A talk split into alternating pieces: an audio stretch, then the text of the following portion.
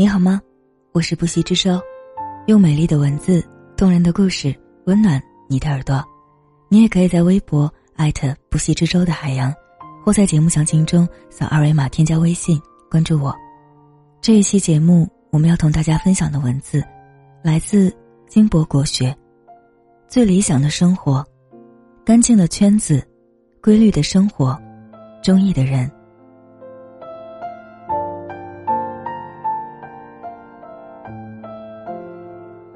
人这一辈子，最理想的生活大概是：朋友不需太多，二三好友足矣；生活无需波澜壮阔，平淡有意义才是真；爱情也不必轰轰烈烈，一生一世得一人，便是圆满。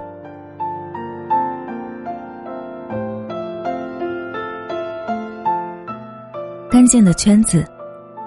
有研究表明，人一辈子社交的范围其实很小，因为人类智力将允许人类拥有稳定社交圈子的人数是一百五十人，而在这一百五十人中，能给你锦上添花的人很多，但，当你真的遇到困难需要帮助时，能够雪中送炭的人寥寥无几，这就是人性使然。两三知心好友，胜过万千泛泛之交。所以说，你认识多少人根本没有意义，把无关紧要的人从圈子里剔除，专心的去维护真正的益友，才是真正懂得生活的人。孔子讲：“君子精而不争，群而不党。”周国平曾说：“我心目中的朋友，既非泛泛之交的熟人。”也不必是心心相印的恋人，程度，当在两者之间。奔着互相利用而结成的圈子，易结也易散。真正的圈子，是因为你的美好接受你，而不是因为你有利用价值才将你纳入。窦文涛曾主持了十九年的《铿锵三人行》，访谈的嘉宾遍布学界、商界、演艺界的各色名流。按理说，他应该有一个特别庞大的圈子，让他一天到晚混溺其中。然而，窦文涛除了做电视节目，更多时候他是个彻头彻尾的宅男，除非迫不得已外出，可以两周不出门。突然要去邻居家吃个饭，都激动的脸红心跳。窦文涛没有朋友吗？当然不是，他曾说，朋友除了交情之外，还有讲究。这个很重要。所谓讲究，你可以理解成品味、才学、投缘、谈吐，它是讲究。这种感觉不是交情能代替的。而庆幸的是，他的朋友们几乎都在同一小区，楼上楼下，方圆一里，浓缩成他的思北京。虽彼此一月不联系，心里也踏实。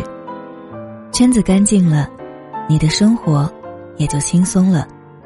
给自己的圈子做减法，跟低质量的社交说再见，就是给自己的人生做加法。圈子大不大不重要，重要的在于是否干净。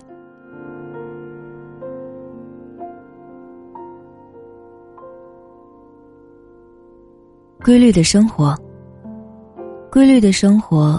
可能容易让人想到退休老人，有些单调，不够刺激，不够炫酷。但其实，天体运行，万物生长，社会发展都有规律，人的生活也要有规律。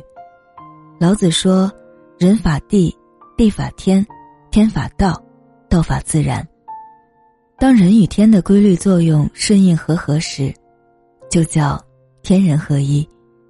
举个简单的例子，起居有常，作息规律，不暴饮暴食，坚持适当锻炼，身体就会处于有活力的状态。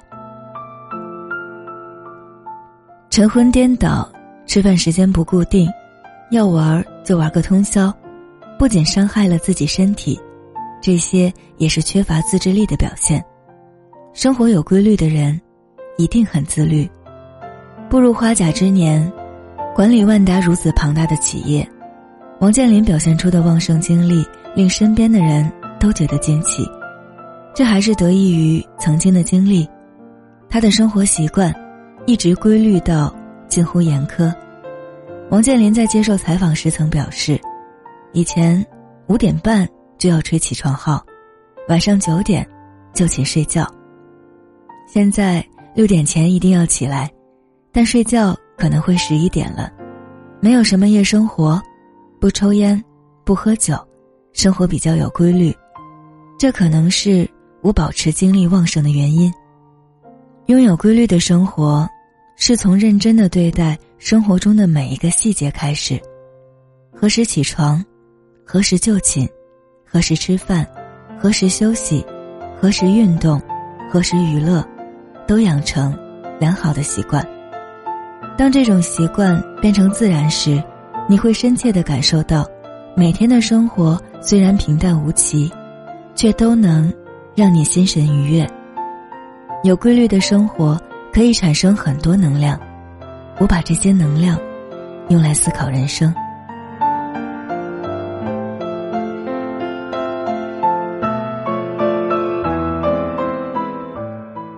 中意的人，《诗经》云：“此生期阔，与子成说；执子之手，与子偕老。”爱情的美好是人类永不过时的话题与追求。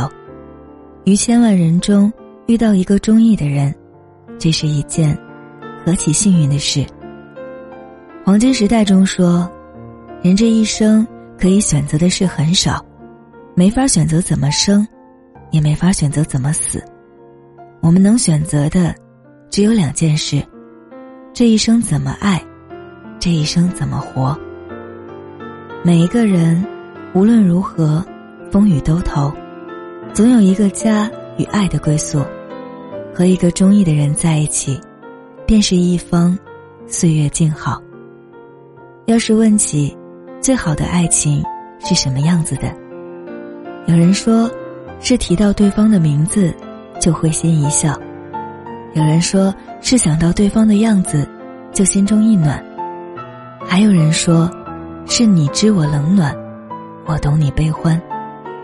对于这个问题，几个月前朋友圈刷屏的一张照片，能给我们最佳的答案。七十多岁的彭女士和老伴高先生，是一对恩爱五十七年的伉俪。彭女士小脑出血。经抢救，刚恢复意识，便请求去见还在昏迷的老伴儿最后一面。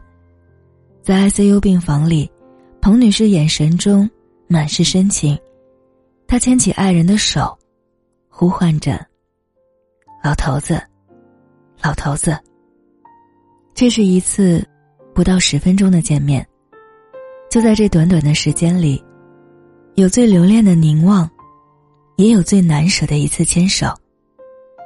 爱情的最好境界，虽已白发苍苍，依然执手相视。如果今生已无时日在一起，那么来世，愿再相伴一生。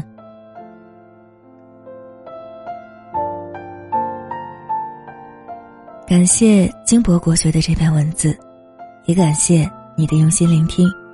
我是不息之舟，我们下期再见，晚安。